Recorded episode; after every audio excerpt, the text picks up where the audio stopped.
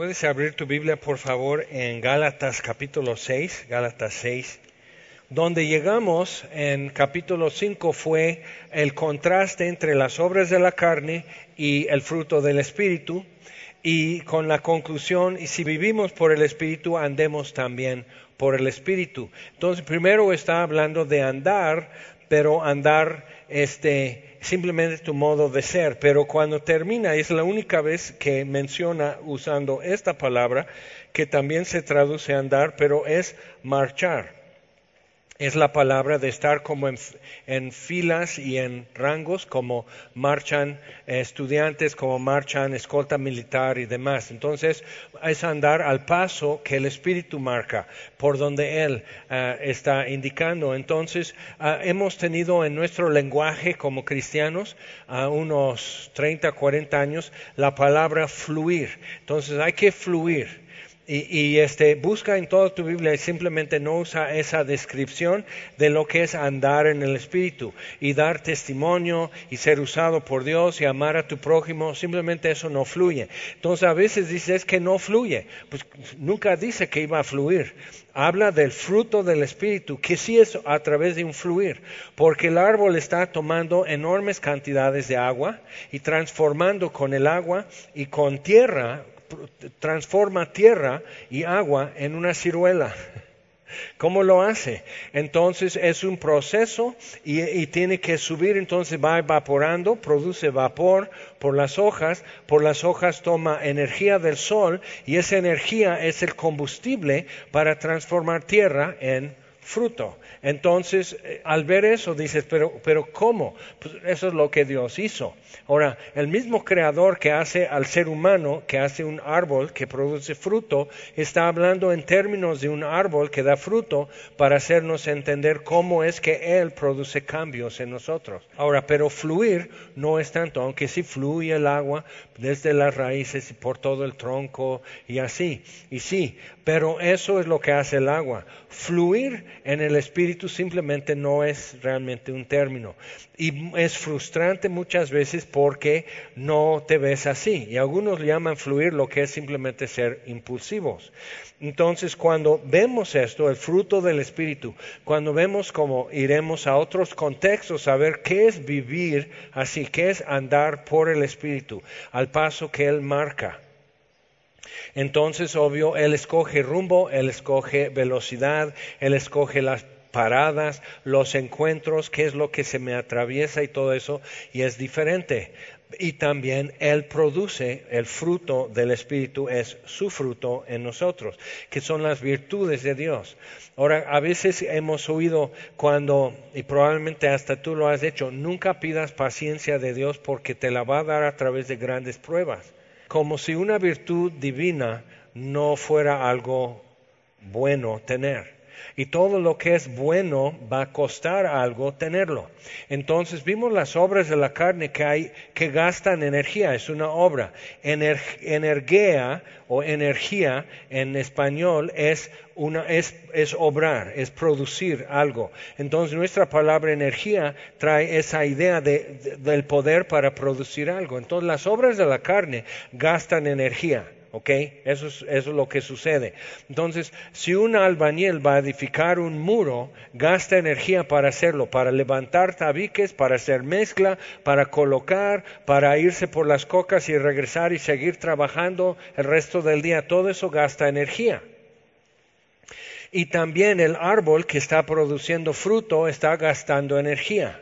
¿Ok? Entonces, sí es cierto que nunca vas a ver un, limón o un ciruelo en tu jardín que está sudando, que está pidiendo eh, un día extra de descanso, que está esperando ya sus vacaciones o algo así, que el árbol no se cansa produciendo fruto porque eso es lo que hace. Pero sí es trabajo, sí es, sí es es mover agua y transformar tierra y agua en fruto y en madera y en hojas y todo lo que necesita para funcionar. Ahora, por eso necesitas tener la idea que andar en el espíritu no es simplemente fluir, como que ir flotando en el río en tu, en tu cámara de llanta y así simplemente flotando siguiendo la corriente, porque aún el pez tiene que ir contra la corriente o se ahoga. Porque el agua, ahora sí, el agua fluye, pero el pez no fluye. El agua fluye porque por eso va boqueando así el, el pez y hace que el agua entre por la boca y salga por las branquias y así está derivando, extrayendo oxígeno. Y el pez que vaya con la corriente no está recibiendo suficiente oxígeno y se muere.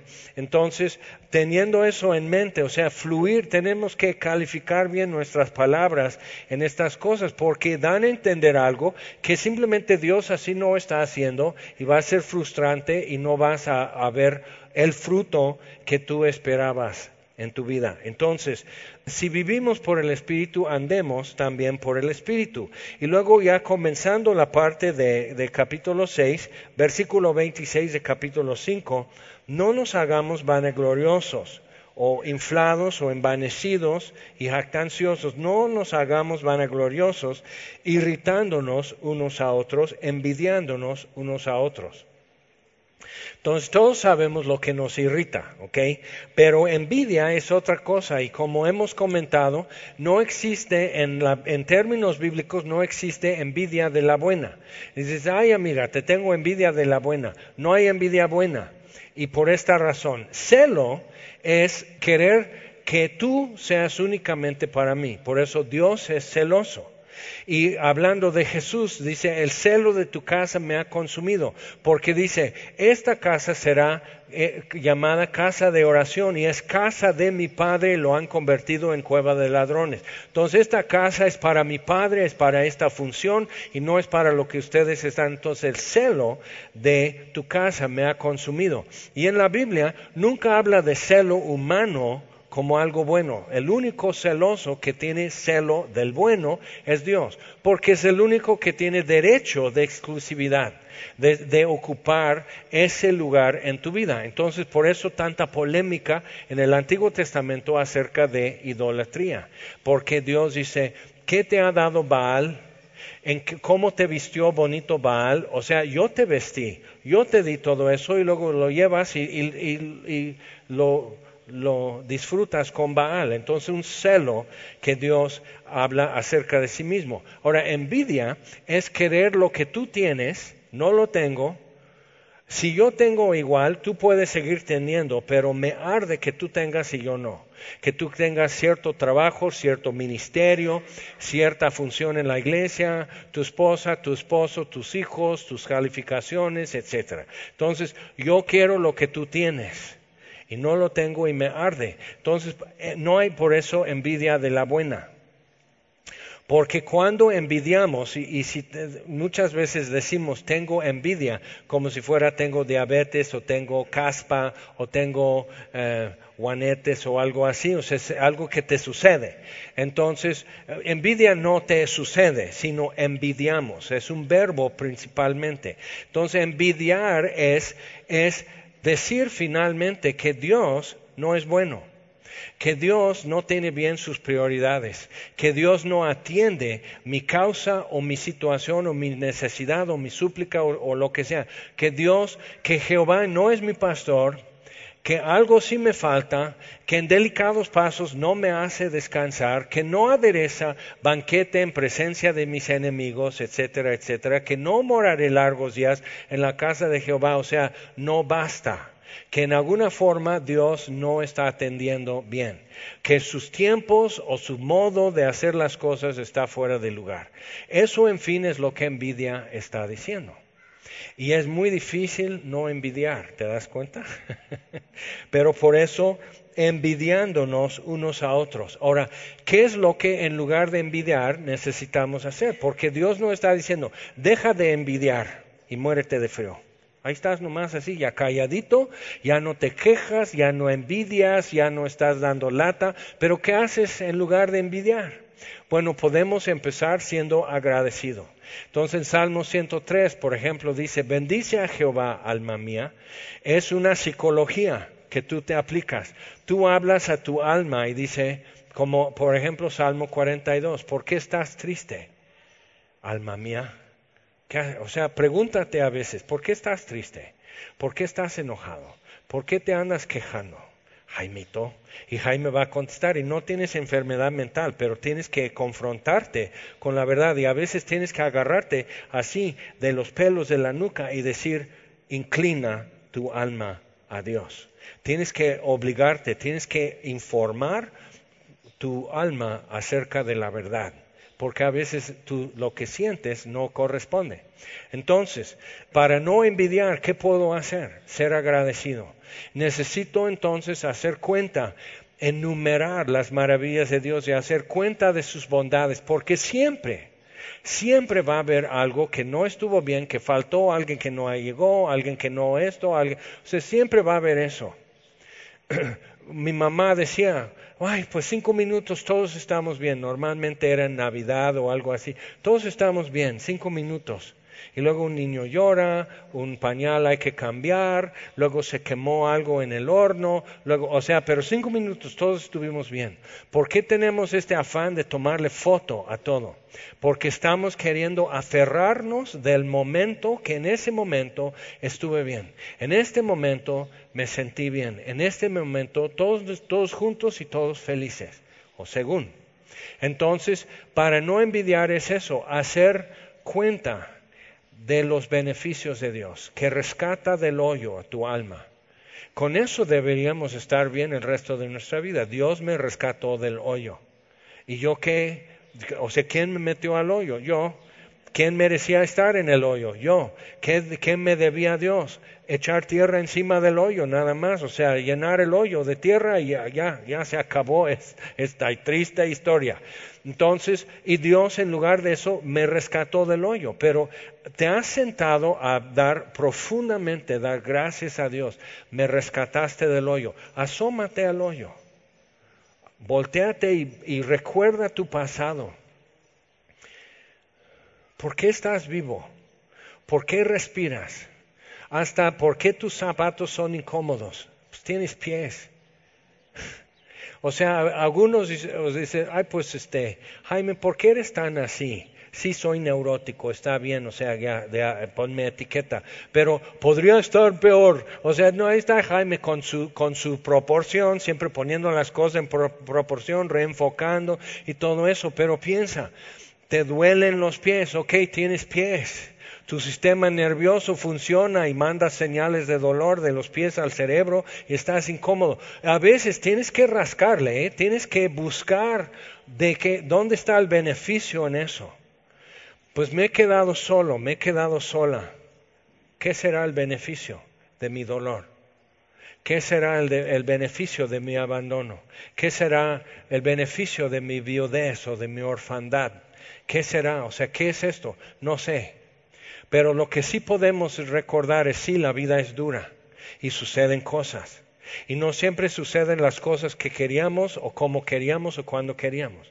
Pero también existe una gran verdad que no puede quedar opacada.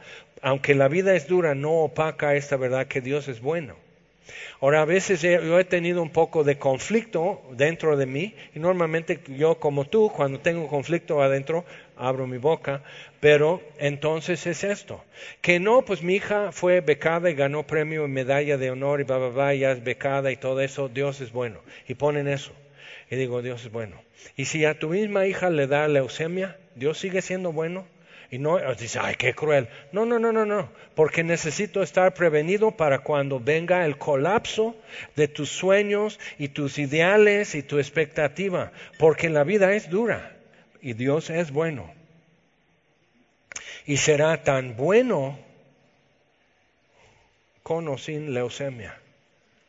O sea, y eso es duro para nosotros, pero la vida es dura, Dios es bueno y adelante hay gloria.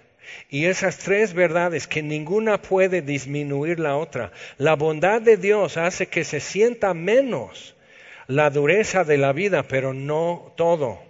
Y por eso Pablo puede estar en la cárcel en Corinto y Pablo puede estar en la cárcel escribiendo a los filipenses y Pablo puede ser, eh, estar en un naufragio y todo eso. Y él puede sentir, estando en una celda eh, encarcelado, él puede sentir gozo. ¿Por qué? Porque sí, la celda está fría, la celda tiene piojos, la celda huele mal, eh, o sea, la vida es dura.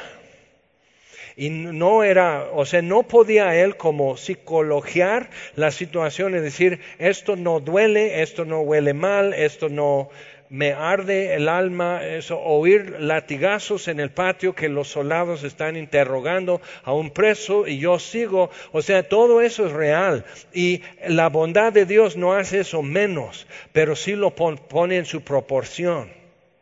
Porque la tercera verdad es que adelante hay gloria. Ahora, pensando en eso, necesito decir lo que venga en lo que viene en el siguiente versículo, versículo 1. ¿Por qué tanto así de envidia y de amargura en mi situación y ser agradecido y no envidioso y muchas cosas? O sea, ¿por qué tanto así? Por esto que vamos a leer, versículo 1. Hermanos, si alguno fuere sorprendido en alguna falta, aquí la idea no es que yo te sorprendí, porque normalmente si yo te sorprendo, si es así, jaja, yo te vi, entonces eso no va a dar el mismo resultado de cambios de corazón de la otra persona. Pero lo que la idea aquí es que la misma falta le sorprendió, no le salió, le salió mal. Entonces nunca te ha pasado que se te olvida poner la tapa o no le pones bien a la jarra de la licuadora y le echas a andar y frijoles por todos lados o puré de jitomate o algo. ¿Ahora qué? Pues la regué. Ups. Ahora, y tú sabías poner la tapa, o sea, no es que, ¿a poco se tiene que poner la tapa a la jarra de, de la licuadora? Sí, ya lo sabías, no me tienes que regañar, ya lo sabía. ¿Ok? Entonces, sí, sí, sí, ya sabía eso, se me fue el avión me salió mal.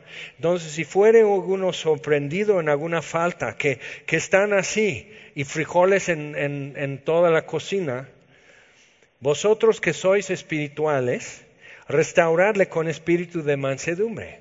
Y decimos, ah, bueno, entonces yo no. Yo nomás quedo aquí mirando y, tomando fotos y comentando, pero yo no lo tengo que restaurar porque yo no soy espiritual. Eh, eh, Nel, ya estudiamos capítulo 5.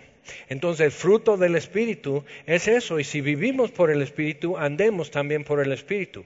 El árbol va a estar haciendo lo que un árbol hace, que es transportar miles de litros de agua por las raíces, por el tronco, por las ramas y evaporando por las hojas y en ese cambio está llenando de azúcar la ciruela que tú vas a comer. ¿Ok? Está convirtiendo tierra. Come un puño de tierra y dime que sabe a ciruela, que sabe a naranja, que sabe a limón. O sea, ¿cómo? ¿cómo? Pues es que la química y eso, sí, sí, sí, sí, sí, pero ¿cómo lo hace un árbol si nunca estudió química? Entonces, todo ese diseño necesitas ver que si eres creyente, si vives por el Espíritu, fruto habrá. Ahora, un limón que tú siembres en tu jardín, el primer año si da limones va a dar uno o dos o nada. El segundo año quizás, el tercer año un poco más. Llega el momento que ya no hay para agua de limón, ya hasta lavas los trastes con limón y todo, ya estás regalando limones a todo el mundo, porque te sobra el fruto, pero el limón también creció.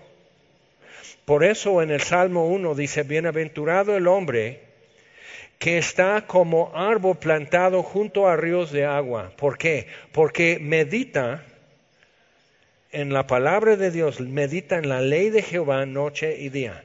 Todo el tiempo su pensamiento está saturado de eso. Ahora, si eso no es tu pensamiento, si eso no es tu forma de vivir, en efecto serás árbol, pero no estás plantando, plantado junto a ríos de agua. Entonces llega sequía y el árbol lo sabe. Y su hoja cae. ¿Por qué? Porque tiene que conservar fuerza y evapora mucha agua por las hojas, entonces va cerrando los ductos y la hoja se pone amarilla y cae. Su hoja sí cae y no va a dar fruto para sobrevivir. Pregunto, ¿estás en modo de supervivencia? ¿Estás simplemente sobreviviendo? ¿O estás plantado junto a ríos de agua? Ahora, un río puede estar seco y las raíces del árbol están tomando la humedad que no se ve desde arriba, pero hay humedad en la cuenca del río que el sol no puede quemar y secar, entonces eh, el árbol sí está tomando de agua, aunque no hay agua en el río. Entonces otra vez, eso de fluir no te ayuda cuando el río se seca, pero eso de echar raíces, como dicen Colosenses 2, arraigados y sobreedificados, tener las raíces profundas, te ayudan cuando la vida es dura cuando hay sequía.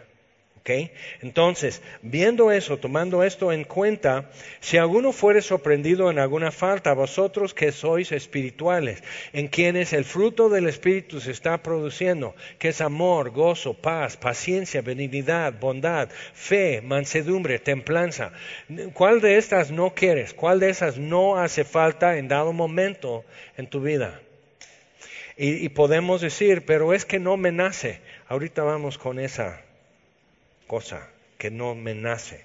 Restaurarle y restaurar es renovar o devolver la frescura.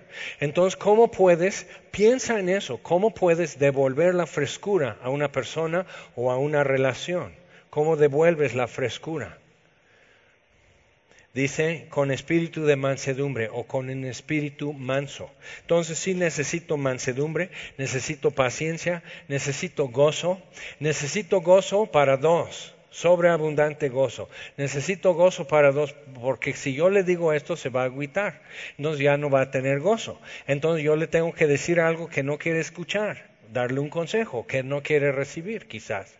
Entonces, hasta que, hasta que haya metanoia, un cambio de su pensamiento, arrepentimiento, entonces no va a haber gozo, entonces, y quizás hasta ya no quiera ir conmigo al cine, y, o sea, todas las consecuencias, y lee hielo, y todo lo que sucede cuando dices la verdad.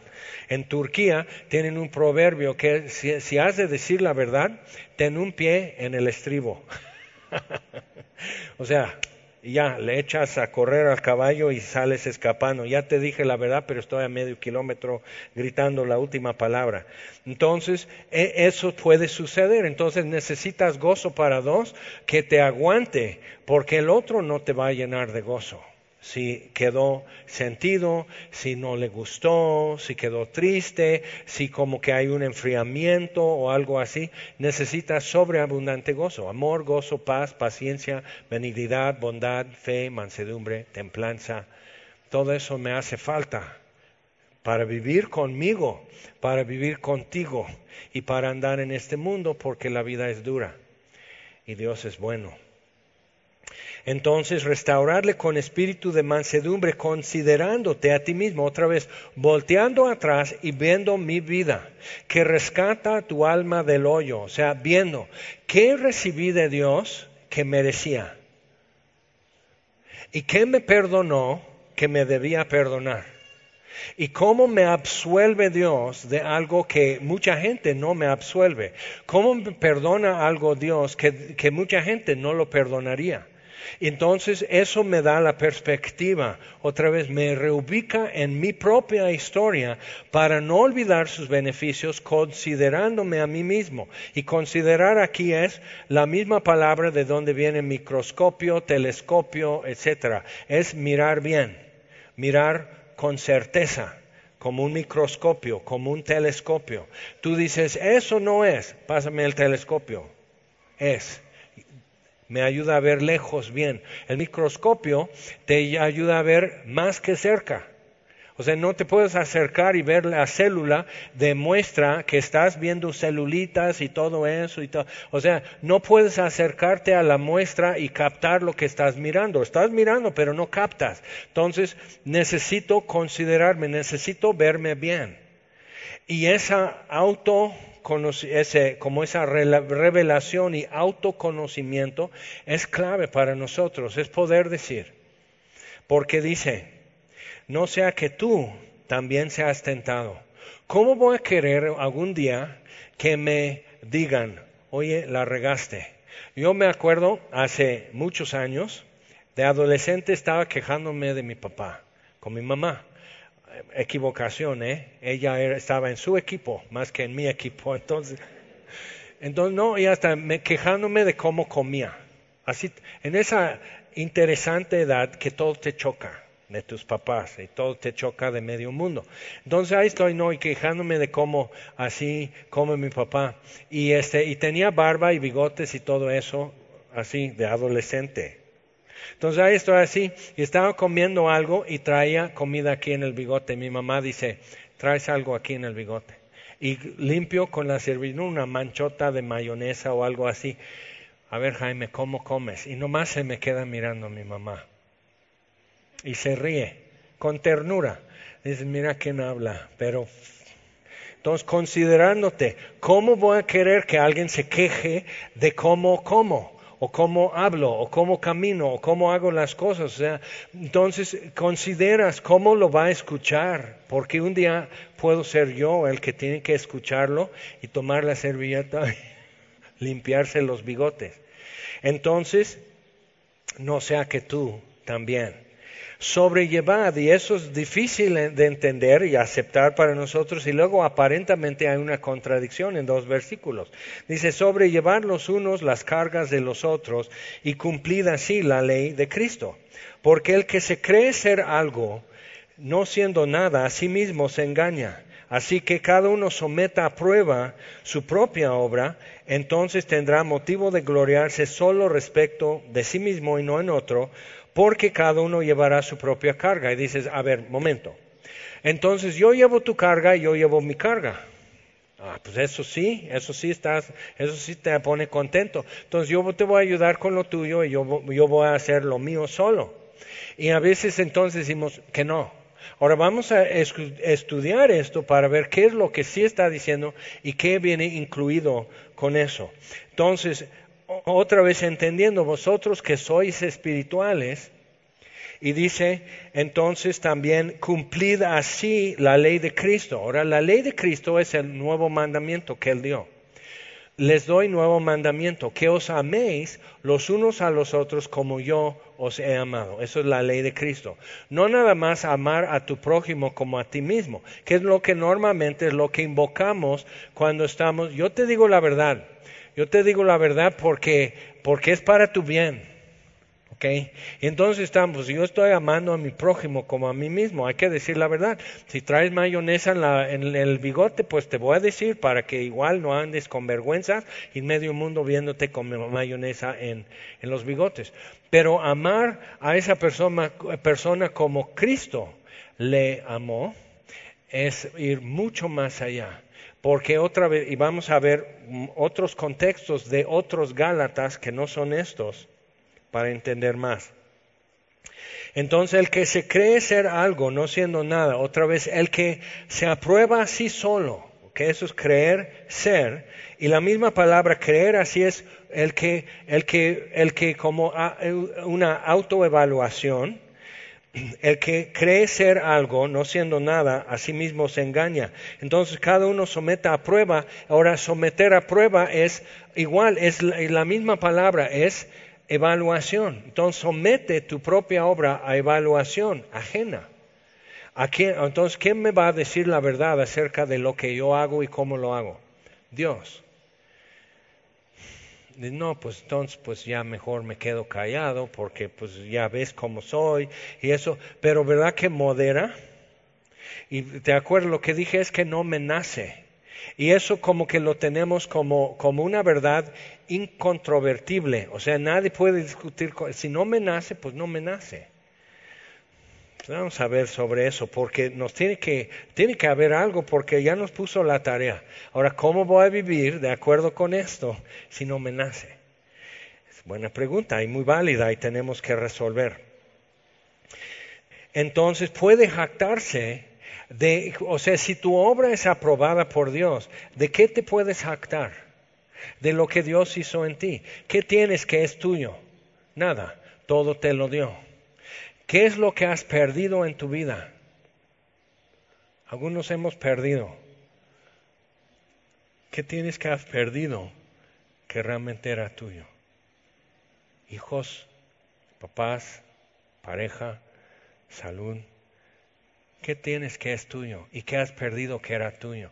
Cuando lo pones en esos términos, suena muy crudo y muy... Ah, Y dice, ahí, estás con tu estoicismo otra vez y todo así, aguantando y te bañas con agua fría y comes tu comida sin sal y, oh, y así. No, no, no, pero realmente sí, la vida es dura y hemos perdido cosas irrecuperables, pero de por sí no era mío. Y lo extrañas. Eso es real. Ahora, entonces, ¿qué podemos decir? Porque no es simplemente, pues traten de ser más buena onda el uno con el otro. Mira, de simplemente moderar mis palabras, el tono de voz y mis acciones y ser lindo y ser buena gente, cualquiera lo hace porque podemos hipócritamente lograr hasta eso.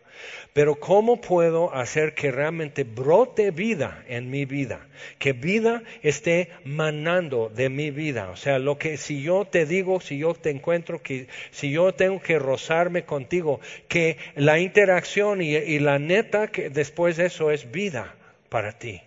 ¿Cómo puede ser? Entonces, dice, tendrá motivo de gloriarse solo respecto de sí mismo y no en otro. O sea, yo necesito ver y tú tienes que saber lo que tú, si, si tú cambias eso, yo voy a ser feliz. Pero ¿sabes qué? Yo voy a ser feliz aunque tú no cambies. Y sabes que eso como que de alguna manera libera a la otra persona para hacer lo que tiene que hacer. Pero cuando tú dices, no te voy a hacer de comer hasta que tú no hagas aquello, pues entonces pues, voy a ir a la calle a comer. no me voy a morir de hambre. Entonces, como que ya tú has armado un conflicto de eso. ¿Era tu intención tener un pleito? ¿Eso era tu intención? Entonces, ¿cómo podemos salir adelante en estas cosas? Ahora, pensando en otros eh, Gálatas, vamos a ir a Efesios capítulo 4. Efesios 4. Después, perdón, después de Gálatas está Efesios Éfeso era una ciudad en la región de los Gálatas, entonces los efesios eran Gálatas, aunque no todos los Gálatas eran efesios. Y después vamos a ir a Colosenses. Colosas también era en la región de Galacia, entonces todo Colosense era Gálata, pero no todos los Gálatas eran colosenses. Pero conviene ver eso porque en, esos contextos de Efesios y de Colosenses hay cosas muy específicas, muy directas, que nos ayudarán a ver cómo esto se desenvuelve. Entonces, Efesios 4, versículo 30 acerca del Espíritu, acerca de andar por el Espíritu, si vivimos por el Espíritu, el fruto del Espíritu, ok, suena bien. Versículo 30, y no contristéis al Espíritu Santo de Dios. Entonces, ¿qué es lo que le haría triste al Espíritu Santo? Bueno, lo que le va a hacer feliz es lo que Él produce, el fruto del Espíritu. Amor, gozo, paz, paciencia, benignidad, bondad, fe, mansedumbre, templanza. Eso le va a hacer feliz. ¿Ok? Entonces eso siempre queda como opción viva y abierta para mí, el fruto del Espíritu. Pero ¿qué más? Jesús lo llama el Espíritu de verdad. Entonces Él ama la verdad. Entonces no contristéis al Espíritu Santo de Dios. Es el Espíritu que clama en nosotros, Abba Padre, que testifica a mi Espíritu que soy hijo de Dios. Ahora, ¿siempre parezco hijo de Dios? No. Entonces yo necesito a alguien que me diga la verdad. Entonces me dice la verdad, aunque a veces no lo demuestra, aunque nadie sospecha que soy hijo de Dios. Entonces necesito que el Espíritu me diga esa verdad, porque es importante no olvidarla. Pero también necesito ser redarguido y exhortado y amonestado por el Espíritu. Él también necesita corregirme y necesita abrir mis ojos a la verdad. Entonces, ¿Qué es lo que le contrista al espíritu? Todo lo que eso no es, lo que eso no hace. Entonces, por ejemplo, si durante una predicación y exposición de la palabra tú estás distraído o tú estás echando cotorreo o algo así, ¿qué es lo que contrista al Espíritu? Es su palabra, Él inspira las escrituras. Entonces, durante la exposición de la palabra, que tú no pongas atención, eso contrista al Espíritu a ver cómo te va cuando tienes necesidad. Y no es simplemente es que no puse atención en clase, no, eso hace que repruebas el examen. Pero otra vez, sembrado, plantado junto a un río de agua, su hoja no cae, da su fruto en su tiempo y todo lo que hace prospera. Son, efectos naturales en un árbol y son efectos naturales en un creyente también.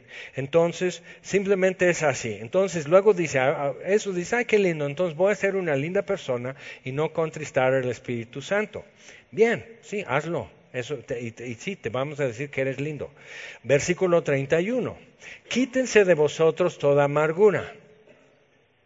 Interesante, quítate eso. Es que no puedo perdonar. Te entiendo, te entiendo. Yo tengo maestría en rencor. O sea, a mí no me vas a enseñar nada cerca de amargura. Entonces quítense de vosotros toda amargura, enojo, ira, gritería y maledicencia y toda malicia. Pero checa eso. ¿Te acuerdas cuando los teléfonos todavía estaban amarrados a la pared con un cable? Y la bocina del teléfono estaba amarrado al, teléfono con un cable así a espiral. Entonces tu mamá te está diciendo, ¿cuántas veces les he dicho? Ahora sí, ahora sí les va a tocar. Y ahí está todo el ring y suena el teléfono. Bendito ángel de Dios que hizo marcar a la vecina. Entonces ahí estás y tú estás haciendo eso porque mi mamá no va a resistir, va a contestar el teléfono es irresistible. Nos va a contestar el teléfono. Entonces, ¡ay, ya! O sea, ya me traen así. Ya. Bueno, hola. Hola, chonita. Ay, ¿qué? pues aquí nada, aquí pues tranquilos, viviendo. Y tú estás con tu hermanito. Tranquilo. ¿Qué vas cuando se pone caótico aquí? ¿Cómo va a ser? Pero están haciendo eso aprovechando que ella no se va a apartar del teléfono hasta que cuelgue, y cuando cuelga ya va por ti para colgarte, entonces, o sea, o sea que haya una ventaja en, en, en la carrera que se va a echar cuando cuelga. Entonces, pero eso es dominio propio, eso es templanza.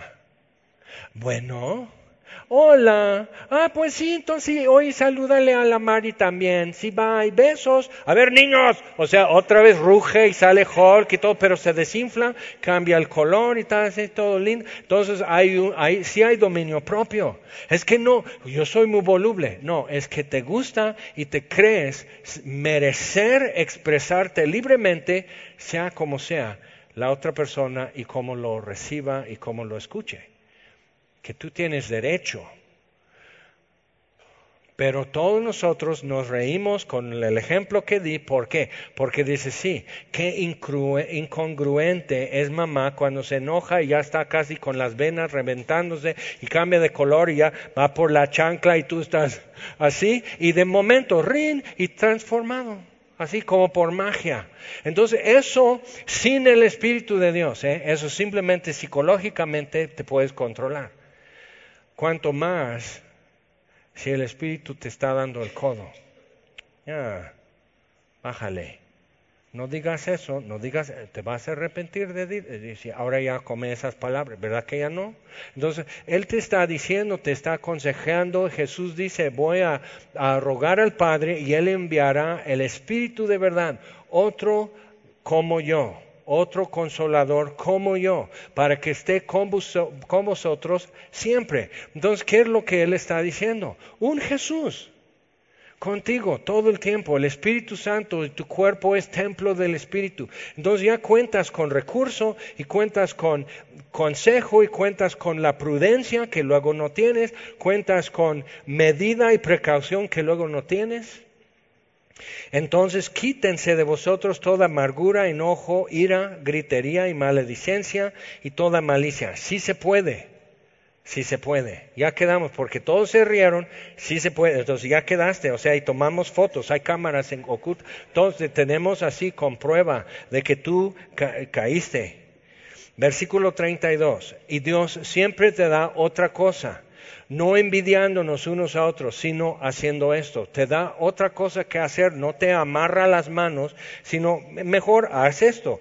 Antes, sed benignos unos con otros, benignidad, benignos unos con otros, misericordiosos, no dando lo que merece, perdonándoos unos a otros, como Dios también nos perdonó a vosotros en Cristo. Entonces, ¿cómo me perdonó? Me puso un mes de ley hielo, luego Jaime te voy a perdonar, pero ahorita no, ahorita no. me perdonó. Ahora, viví consecuencias, vives con consecuencias de tu pecado muchas veces, pero Dios te perdona cuando le pides perdón.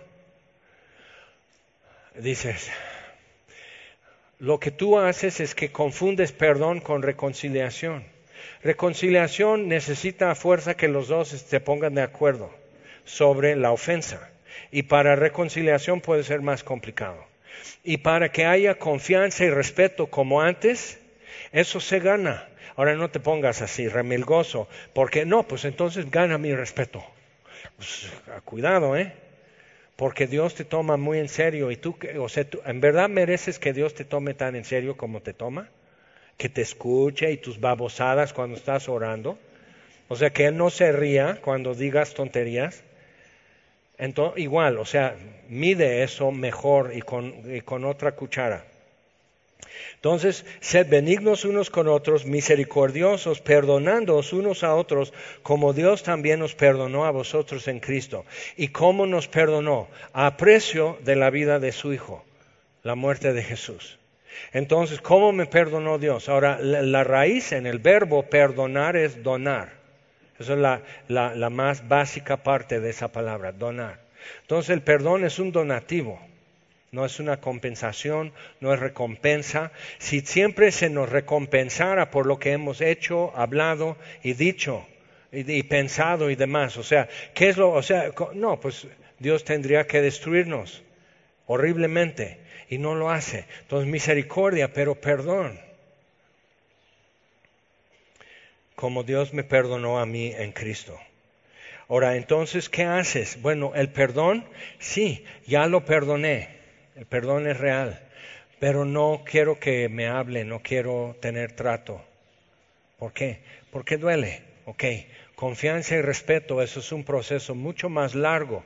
Jesús en seis horas de que lo clavaron a que murió, en seis horas logró lo que los humanos no lograron en miles de años acceso con Dios.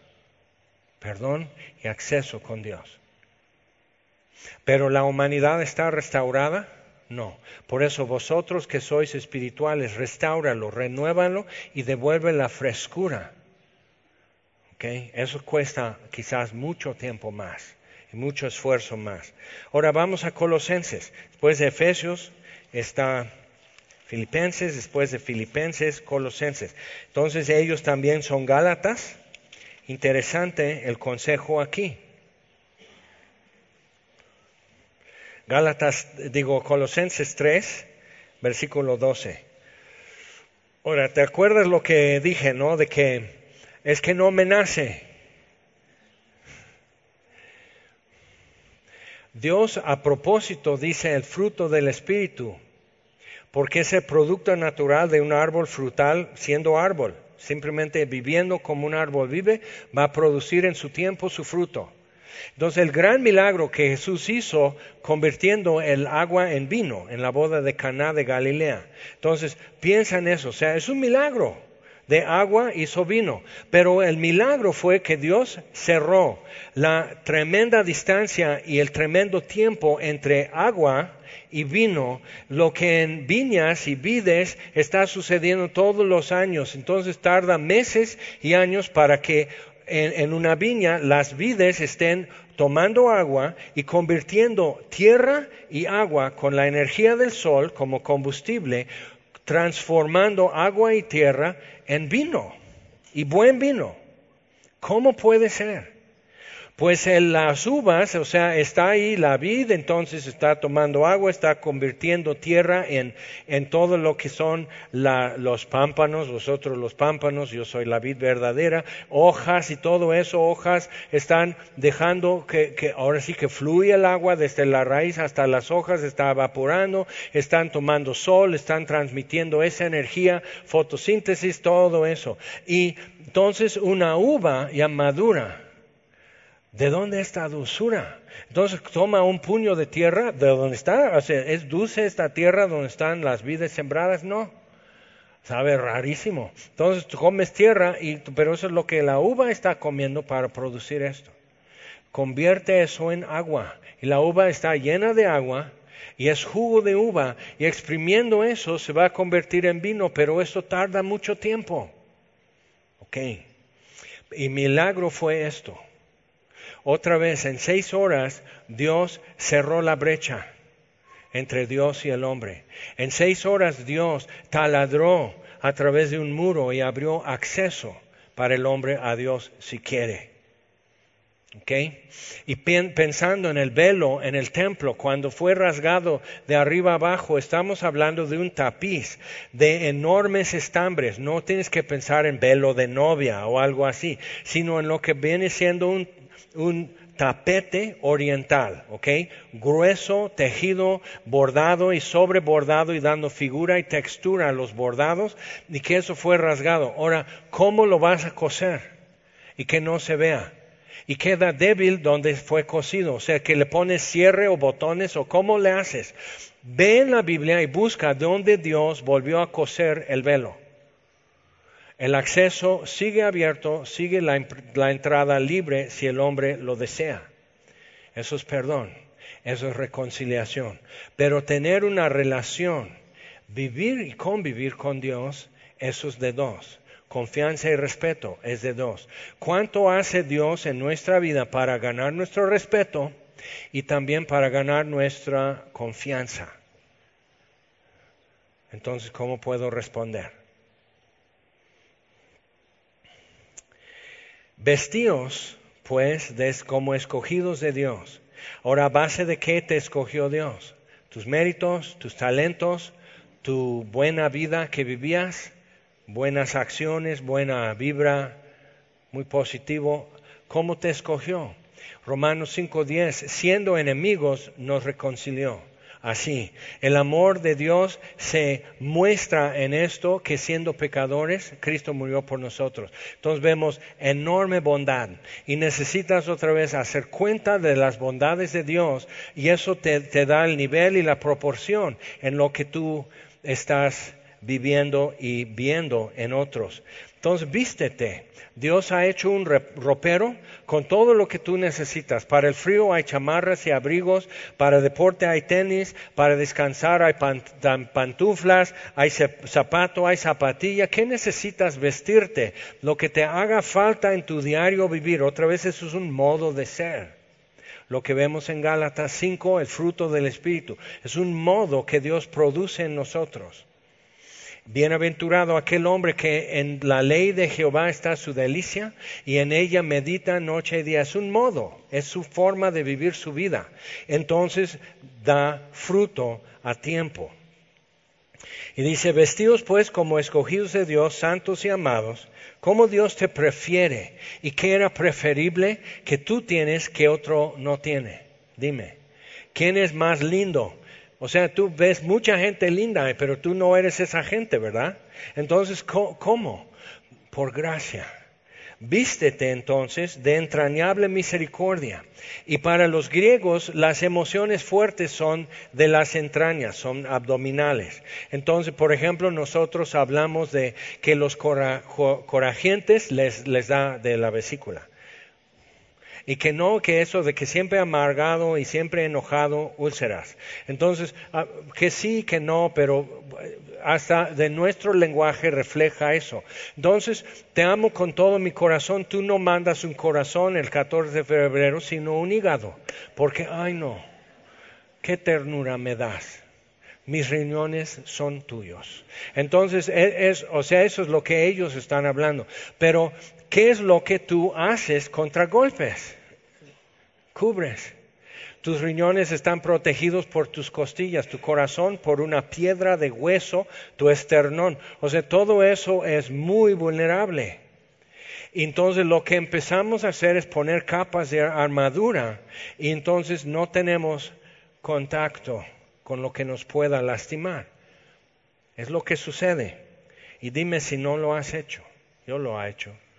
o sea, así, calcificado, así para mi protección. Eso es lo que hacemos para vivir una vida dura, para protegernos. Y Dios está diciendo, bueno, ¿y si haces esto? Y tienes que decidir si es bueno y si lo voy a hacer. Entonces, vestíos pues como escogidos de Dios, santos y amados, de entrañable misericordia, de benignidad, de humildad, de mansedumbre, de paciencia. Todo eso nos hace falta, ¿sí o no? Soportándoos unos a otros y perdonándoos unos a otros si alguno tuviere queja contra otro. Ahora, checa esto. Hicieron un estudio entre juzgados para divorcio, psicólogos y ministros religiosos y toda la gente que tiene que ver en esas situaciones, de qué es número uno, estadísticamente, causa número uno por qué piden divorcio. No es por eh, abuso físico, no es adulterio, no es, o sea, ¿sabes lo que es número uno en la lista? que no pone la tapita a la crema dental. Ya no soporto, quiero un divorcio. Por la tapita. Entonces ves que hay marcas de, o sea, algunos dicen, órale, entonces, aliviánate. Exacto. Yo ah, soy terrible, pero siquiera así le pongo la tapita. Pero no es cierto, porque ves cuántas marcas de crema dental ya no es una tapita enroscable, sino una tapita que no se pierde, porque nomás es de bisagre y la vuelves a hacer así. No, pero entro y, o sea, primero la apachurras así, eso es suficiente para todo un ejército lavarse los dientes y quedó el gusano blanco así en el lavabo, o sea, ¿cómo crees? Y así. Entonces, eso es tu queja. ¿Y qué dice? Qué terrible, o sea, nos arrinconó con eso. Y perdonándoos, como Dios en Cristo me perdonó, Efesios 4:32, y perdonándoos a unos a otros si alguno tuviera queja contra otro. En todo su matrimonio mis papás tuvieron un momento de revelación y nació de esta forma. Durante, vamos a decir, 20 años, mi papá siempre quería mermelada de fresa y mi mamá nunca compraba mermelada de fresa, siempre mermelada de uva. A mí me gustaba mermelada de uva, pero como que soñaba de niño, en mi infancia cruel, soñaba de niño probar otras mermeladas, pero siempre había mermelada de uva y de esta marca y toda la vida. Y un día a mi papá se le ocurre, que él es adulto, que es ciudadano libre, que él tiene gasolina en el coche, que rumbo a la casa puede pararse en el súper y comprar mermelada de fresa. Y lo hizo. Y eso libró recursos emocionales para tratar otros asuntos que eran más complicados. O sea, se dio cuenta, no vamos a gastar más dinero teniendo dos tipos de mermelada porque ella nunca va a comer la de fresa y yo nunca va a comer la de uva. Entonces, ella, o sea, el consumo es esto. Eh, no pasa nada. Ahora, entonces puedes decir, es que yo siempre le digo, o sea, le falta sal en los frijoles, le falta sal, ponle más sal en los frijoles y no lo hace. Mira, varón, hay un pasillo en el súper que si tú buscas donde están harinas y azúcar y todo eso, eh, no tengas miedo, puedes ir a explorar el súper tres, cuatro veces simplemente para conocer y toman dinero en la caja y puedes comprar una bolsa de sal. Y luego puedes ir a la casa y si no encuentras un salero, o sea, eso es responsabilidad de una persona en la casa, ¿verdad? Pero tú puedes asumir una responsabilidad de buscar dónde está el salero. Y tú puedes llenarlo de azúcar y unos granos de arroz para que no se pegue. Entonces tú puedes poner el salero en la mesa. Y cuando le falta sal a tu plato de frijoles, le haces así. ¿Alguien más quiere sal? Y van a pasar 20 años y no va a poner sal a los frijoles nunca. Pero ¿sabes qué? Un día vas a estar con el médico y va así, va a quitar esto y... Bueno, yo te recomiendo que empieces a reducir la sal en tu dieta. Pero mientras no te hizo un infarto, porque tú ponías la sal cuánto por una pizca de sal andas enfadado y no puedes platicar bonito y no, o sea, ve cuántas cosas. ahorita, o sea, mi mamá sufrió por lo de la mermelada y, la mujer sufre por la falta de sal y que no sabe cocinar. Y no, no, pero ve, en 100 años, ¿quién va a estar pensando en mermelada? En 100 años, ¿quién va a medir microgramos de sal? ¿Quién? Entonces necesitas librar tu mente y tus recursos emocionales y todo para lo que realmente requiere y merece tu atención. Entonces, perdonándoos, dice que duro, sí, sí, como si Dios nos conociera toditito. Soportándoos es llevar el peso de otro cuando no puede solo, eh, soportas el peso del que está lastimado o cansado. Eso es. Entonces, soportando unos a otros, llevando su peso, sobrellevando la carga. Y carga en, en Gálatas es peso. Entonces, sobrellevando el peso de otro. ¿Por qué? Porque le pesa. Porque no puede. Entonces, tienes que ver eso. Pero es que siempre. Y Dios te hizo fuerte. Y por eso aguantas. Entonces, ¿de qué te ha servido quejarte?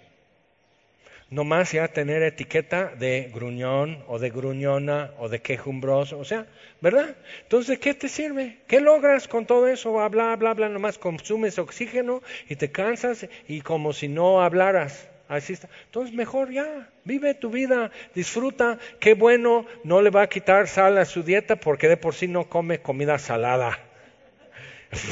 ya. Entonces, de la manera, otra vez lo subraya como en Efesios, de la manera que Cristo os perdonó, así también hacerlo vosotros. ¿Cuándo? Cuando le pedimos, nos perdonó. Ahora vivimos y estamos viviendo consecuencias de lo que hemos sido perdonados. Eso sí, pero la consecuencia no es para con Dios. Eso simplemente en el mundo natural hay consecuencias. ¿Ok?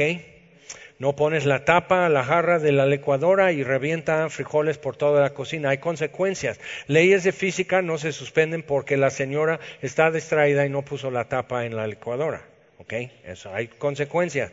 Pero le perdonamos que es la quinta vez esta semana que no pone la tapa en la licuadora. Pero entonces nos vamos a sentar y tener una junta familiar. Ahora, vamos a ver y analizar esto. ¿Por qué mamá nunca pone la tapa a la licuadora? ¿Qué te pasa? Y te escuchamos. Es que nadie me ayuda en la cocina. O sea, nos mató. Ok, yo te ayudo, tú, me dime, tú dime cuándo. Pero hago así cuando jajaja ja, ja, y codazos. Ahorita todos necesitan ir por una radiografía porque ya traen hasta una costilla deslocada de los codazos. Entonces, y ahí están con todo eso y jaja, ja, cuidado, eh, porque te va a decir traes aquí mayonesa en tus bigotes. Entonces, cuidado con eso. O sea, ¿cuándo, cuándo, de qué modo Jesús viene a decirte tu pecado? Y es real. Y a Él le costó tu pecado. Pero ¿cómo te confronta? ¿Verdad? Entonces eso nos reubica de cómo hacerlo. Y si no hago nada, en Levítico capítulo 9, 19 dice que tú te haces partícipe si no le dices. Si ves que alguien está mal y no hablas, tú te haces partícipe de su pecado. Estuvo bien para ti. Entonces es muy fuerte eso. Ahora vamos. Dice, y sobre todas estas cosas vestidos de amor, vístete de lo que Dios ha hecho provisión. No tienes que andar improvisando, no tienes que andar inventando. Dios ha hecho provisión para la vida que tú tienes que vivir. Y quizás no en la vida que tú querías vivir, pero Dios ha hecho provisión para esto que tienes que asumir diario. Lo ha hecho. Entonces, ¿qué vas a hacer? Vestidos del amor, que es el vínculo perfecto. Y la paz de Dios gobierne en vuestros corazones, a la que asimismo fuisteis llamados en un solo cuerpo, y sed agradecidos. ¿Ves? Otra vez, envidiándonos, no, como dice en Gálatas 6, y aquí dice, y sed agradecidos. Otra vez, haciendo memoria, haciendo cuenta de los beneficios que Dios me ha dado, que son dos pies, que son dos manos, que son dos ojos, que ya son trifocales, pero siquiera me alcanzó para trifocales y están tan rayados, pero eso quiere decir que mis dos manos me funcionan y puedo tirar mis lentes de torpe. O sea, o sea, ah, o sea cálmese. Sea, ¿de qué sirve eso? En 100 años esto no es un problema. En 100 años que el servicio de wifi o tu señal de tu celular, en 100 años eso ya no entra al caso. Entonces que no ocupe más de lo que merece hoy. Y eso nos deja libre la cancha para las cosas eternas, que en 100 años sí valen y sí importan, como el fruto del Espíritu. Paciencia, pues es que paciencia no la voy a necesitar en el cielo. ¿Cómo sabes? Ah, no, pues que no hay pecadores. No, ¿sabes qué? Tú no pierdes, tú no te irritas porque hay pecadores, tú te irritas porque eres pecador. O sea, ¿quién, ¿quién sintió aburrido en el Edén? ¿Porque el Edén era aburrido o porque Eva ¿Te das cuenta? Entonces, en, el, en, el, cielo, la paciencia simplemente es el ornato de una vida bien vivida en una vida dura, donde Dios también es bueno y adelante hay gloria. Vivido en esas tres verdades, esto es el ornato que llevamos y joyas y armadura. Y cuando la espada del Espíritu, que es la palabra de Dios, cuando eso, entonces, sí, pero llevas tu arma, aunque sea el desfile del 20 de noviembre, ya no la ocupas, pero es recuerdo y emblema de conflictos y la buena batalla de la fe que viviste. Entonces piensa en eso, todo esto es oportunidad. La palabra de Cristo more en abundancia en vosotros, enseñándoos y exhortándoos unos a otros en toda sabiduría eso es lo que necesitamos. Pero otra vez, que me sature la palabra de Dios, que more en mí en abundancia. Y algo que mora es porque es algo viviente. Entonces, que more en mí en abundancia, enseñándoos y exhortándoos unos a otros en toda sabiduría. Te das cuenta que todo este consejo es acerca de lo que vivimos y convivimos. Es acerca de lo que tú y yo tenemos que hacer y asumir y responder viviendo con otros humanos. Y puedes decir es que hay mucha gente conflictiva en mi vida. No, hay un solo conflictivo. Si no fueras conflictivo, no te afecta. Y por eso dicen los chavos, si te choca, te checa. Y, es, es, o sea, quien necesita crecer soy yo. Quien necesita las virtudes de Dios soy yo. Quien necesita humildad soy yo. Quien necesita bondad soy yo pero Dios es abundante y generoso. Y todo lo que hacéis, sea de palabra o de hecho, hacedlo todo en el nombre del Señor Jesús, dando gracias a Dios Padre por medio de él. Regresamos a, Gálatas 6 y termina diciendo, versículo 5, porque cada uno llevará su propia carga. Dices, no que me van a ayudar con mi carga. No, Sí y no, pero checa, es así. Tú puedes decir, este, ahí me ves caminando aquí, saliendo y doy la vuelta y subo y yo estoy caminando en Morelos Sur y tú pasas y porque soy el pastor quieres quedar bien y barbitas y todo eso, entonces, ¿a dónde vas Jaime? Aquí nomás, ah bueno, bye. Y pues, si yo digo, no, pues quiero llegar hasta Ahuatlán. Ah, pues fíjate, yo vivo por ahí, entonces te llevo. Entonces, mucho de eso de perdonar y de convivir es importante porque seguimos en el mismo rumbo. Pero puede haber el caso es que, oye, estoy muy cansado, voy a ir caminando a mi casa, pero tengo toda esta mochila lleno de libros. ¿Puedes llevar mi mochila? ¿A dónde vas? Pues yo vivo en Jutepec. Y tú dices, yo vivo en Aguatlán. No vamos en el mismo rumbo. Entonces, perdonar es una cosa, pero poder vivir una vida en comunión unos con otros requiere que estemos en el mismo rumbo. Entonces, perdón concedido, pero convivir y vivir en una reconciliación y vivir en comunión y compañerismo es indispensable que estemos en el mismo rumbo. Claro, entonces te sobrellevo, súbete, súbete y te sobrellevo. Ahora, puede ser muy bueno porque es el mismo rumbo cuando amas a tu prójimo, es el mismo rumbo, aunque tú vivas en Jutepec y yo iba para Santa María. Entonces yo digo, sí, súbete. Yo te llevo a Jutepec, pero no vives por allá. No, pero tengo algo que hacer allá. Tengo un mandado allá. Ahora, muy discreto, no voy a decir que tú eres mi mandado y que te voy a llevar a tu casa así, porque quiero que mi recompensa sea en el cielo y no aquí que mira lo que hizo el pastor hasta me llevó hasta allá y que ay qué gran pastor. O sea, no, pues entonces ya me comiste todo. Pero ve, Hay cosas que no podemos hacer juntos porque no estamos en el mismo rumbo. Y puede haber alguien que esté así, que dónde está el amor, que dónde está el perdón, que dónde... Sí, pero no estamos en el mismo rumbo. Yo sí quiero, pero no estamos en el mismo rumbo.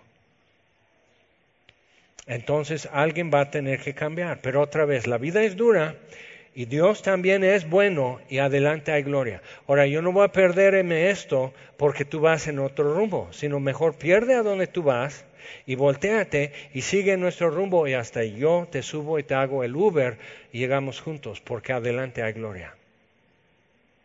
¿Y qué otra cosa más importante finalmente hay en nuestra vida? Lo que está adelante. Vamos a ponernos en pie. Y a las mamás igual no se les olvide, ahí está la mesa de café y postres, pasen antes de irse. Señor, te damos gracias, nuestro Padre, por tu amor, por tu palabra, por tu gracia, los favores que no podemos bien ni enumerar, por tus misericordias que son muchas en extremo, por tu fidelidad, por tu constancia, Señor. Pero te pedimos también porque siendo pecadores, siendo vasos de barro como somos, necesitamos de tus virtudes, Señor, porque alrededor de nosotros hay gente que carece de virtudes y necesitamos para dos. Necesitamos doble de gozo, doble de paciencia, doble de amor, doble de mansedumbre. Es la realidad del mundo en que vivimos. Y tú eres abundante y generoso. Y te pedimos, Señor, eso entonces. Haznos crecer como lo estás haciendo. Haznos fructificar como lo estás haciendo, Señor.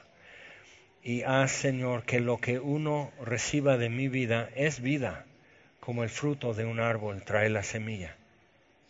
Entonces, Señor, nos presentamos ante ti porque la neta es, no tenemos algo más importante que eso. Y te seguiremos por eso. Gracias te damos, Señor, y te lo pedimos en el nombre de Jesús. Amén.